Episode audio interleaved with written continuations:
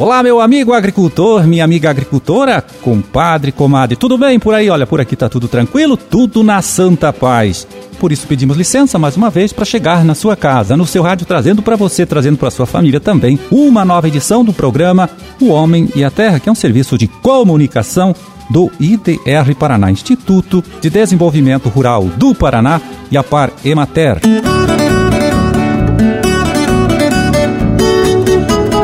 10 de setembro de 2021, sexta-feira, sexta-feira de lua nova, Dia Mundial de Prevenção do Suicídio e Dia de São Nicolau, hein? Bom, data também do aniversário de Mamborê e Santa Mônica. E olha só, há poucos dias, né, a gente recebeu aqui a colaboração do nosso colega de trabalho de Londrina, o extensionista Romeu Gair, que deu várias dicas sobre o manejo das plantações de café, né? plantações que sofreram com as geadas deste ano. Falou principalmente sobre os vários tipos de poda que o produtor pode adotar, dependendo, claro, do estágio da cultura e também da gravidade dos danos provocados por este frio.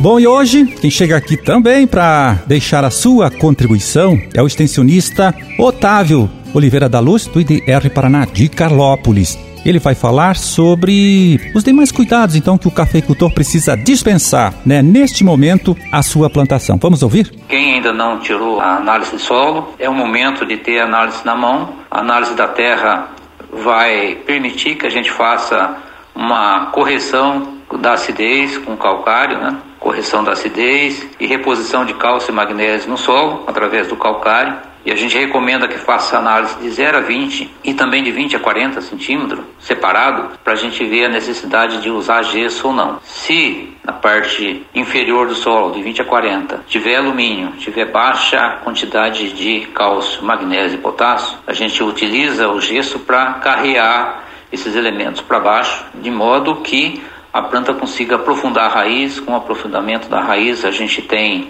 é, maior resistência da planta, consegue captar mais nutriente e mais água. Tá? Então é necessária análise de solo para subsidiar a calagem, a gestagem e também orientar a adubação.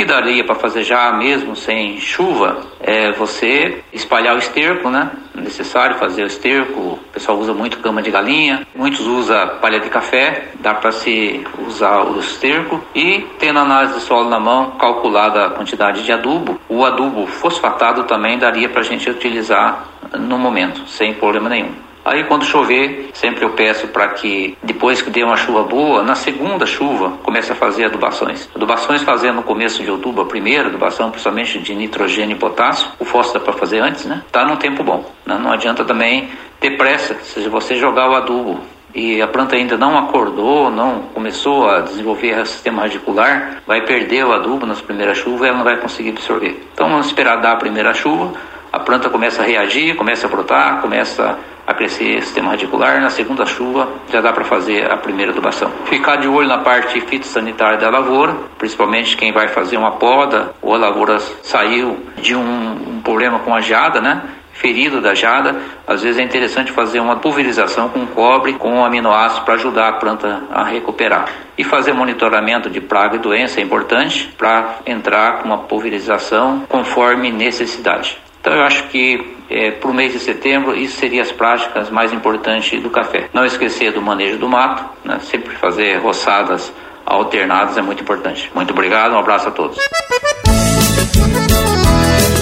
Bom, e falando em café, viu? Nunca é demais lembrar você, meu amigo, você, minha amiga, que o prazo para inscrição no concurso Café Qualidade Paraná deste ano é, termina aí em 4 de outubro, agora que vem.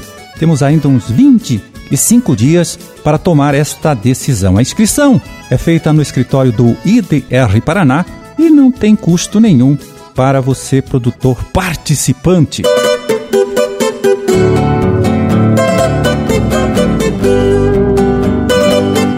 E agora para saber como fica o tempo neste final de semana, na próxima semana também, vamos chamar aqui a participação do agrometeorologista Luiz Renato Lazinski. Conta pra gente, Lazinski, explica. Olá, Marildo. Olá, amigos do programa Homem a Terra. Tivemos aí uma frente fria passando aqui pelo Paraná entre quarta-feira, ontem, não é? E trouxe um pouco de chuva, chuvas aí muito bem-vindas, principalmente para o pessoal da agricultura, Marildo. Essa frente fria hoje já se deslocou ali para o estado de São Paulo, mas ela fica semi-estacionária. Mantém o céu ainda com bastante nebulosidade, céu encoberto, com muitas nuvens, mas mais restrito essa faixa norte do estado, onde nós podemos ter aí algumas pancadas de chuva leve ainda durante o dia dessa sexta-feira. Aqui no leste também, dos Campos Gerais, Curitiba e Litoral, mantém também um tempo mais fechado e chance de alguma chuva leve e garoa. Segue assim amanhã no sábado ainda, essa frente fria ainda permanece sobre São Paulo, mantém o céu com bastante nebulosidade, encoberto nessa faixa norte e aqui no leste do Paraná.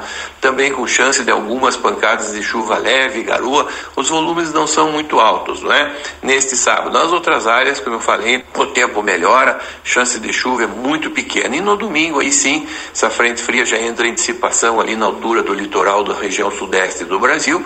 E aí o tempo firma, vamos ter um domingo aí com sol predominando na maior parte do estado. Só a nebulosidade um pouco mais presente aqui nessa faixa leste, função desses ventos úmidos que sopram do oceano, mas praticamente não chove. Domingo segue assim na segunda-feira e maior parte do tempo de terça-feira, tempo firme, tempo bom, o sol predomina. Na terça-feira, no decorrer da tarde e noite, aí sim, nebulosidade já aumenta bastante em função aí da aproximação de uma nova frente fria aqui chegando ao estado do Paraná e já com chance de algumas pancadas de chuva e que devem vir acompanhados de alguma trovoada, alguma rajada de vento um pouco mais forte, mas essas chuvas aí devem ficar aí na terça-feira restrita mais ao sul, sudoeste e algumas áreas do oeste do Paraná. Na quarta-feira aí sim, essa frente fria já se desloca aqui pelo estado, mantém o céu nublado, encoberto, com pancadas de chuva ao longo do dia, e aí sim também os volumes devem ser um pouco mais elevados, não é?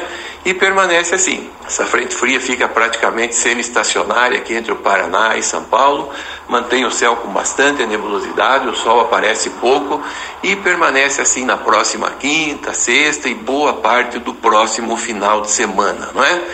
Então, Marilda, boa notícia é que as chuvas começam a chegar aqui ao estado do Paraná, que é a região centro-sul do Brasil, inclusive aqui ao nosso estado, não é? Então, essa é a boa notícia. A partir de terça-feira, quarta-feira da próxima semana, as condições mudam um pouco. Esses bloqueios atmosféricos que nós estávamos observando já acabam se desfazendo, não é?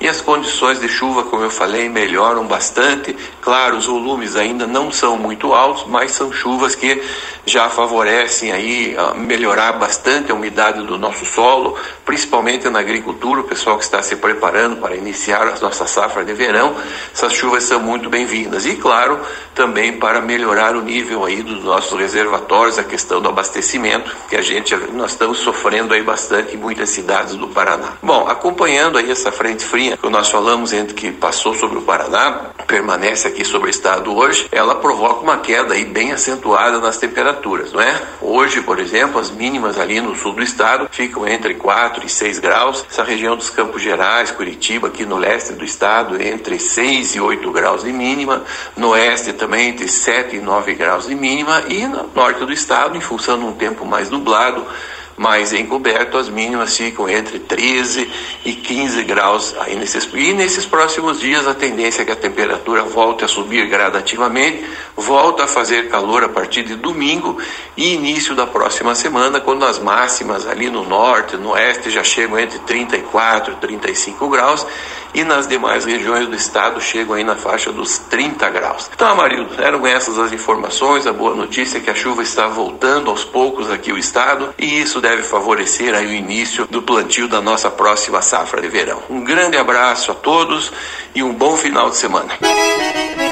Valeu, Lazinski, muito obrigado mais uma vez pela sua importante colaboração aqui com o nosso trabalho. Um forte abraço para você também. Bom final de semana e até a próxima terça.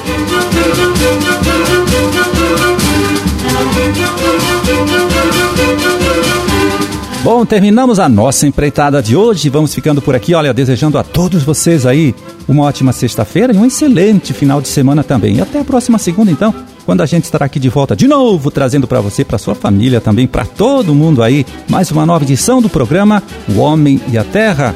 Um forte abraço, fiquem todos com Deus e até lá.